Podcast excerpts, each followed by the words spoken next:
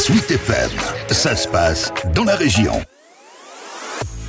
le Perche solidaire des réfugiés ukrainiens, notamment avec cette initiative menée au Teil-sur-Huine, commune déléguée de Val-au-Perche.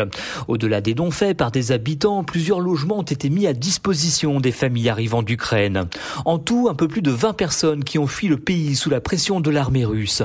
Le maire Sébastien Tiroir. Il se trouve que sur euh, la commune, nous avons cette résidence autonomie qui est dans une optique de travaux et euh, où on a un taux de vacances important et il nous semblait assez euh, légitime de pouvoir pouvoir euh, mettre à disposition certains d'entre eux euh, pour une période donnée. Un appel lancé sur les réseaux sociaux et voici que les habitants de Val-au-Perche se sont immédiatement manifestés. Certains pour donner des choses, d'autres du temps.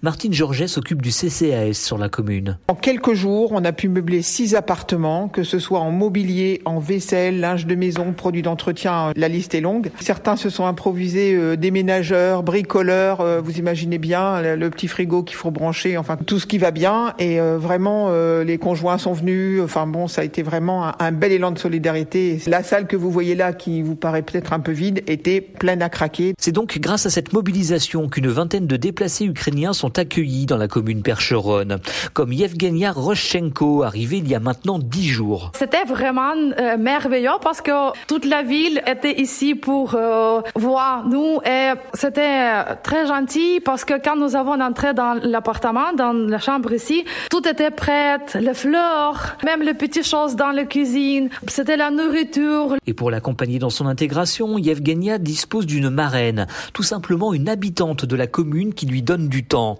Ici, il s'agit de Liliane Mousset. Je parraine donc un couple qui attend un bébé. Donc euh, je, demain, je accompagne madame euh, pour faire une visite à l'hôpital pour son bébé. Et on a presque déjà l'impression de faire partie de leur famille. Peut-être que ce bébé, on aura l'occasion de le voir à Val-au-Perche et euh, moi, je suis très fière de ce que je fais. Autant d'attention qui touche la jeune Ukrainienne. Comme je dis, cette place est devenue notre maison. Donc, merci beaucoup pour tous les gens qui travaillent ici parce que je dis ça avec mon cœur. Yevgenia et ses compatriotes ukrainiens ont créé un groupe WhatsApp dans le Perche. Les voici à l'abri des bombes, bénéficiant de l'hospitalité à la Percheronne. Déjà, certains songent à s'intégrer sur place, d'y trouver une activité, voire un travail. Tout cela en attendant de voir comment évoluera la situation en Ukraine, car tous ont encore de la famille et des amis au pays.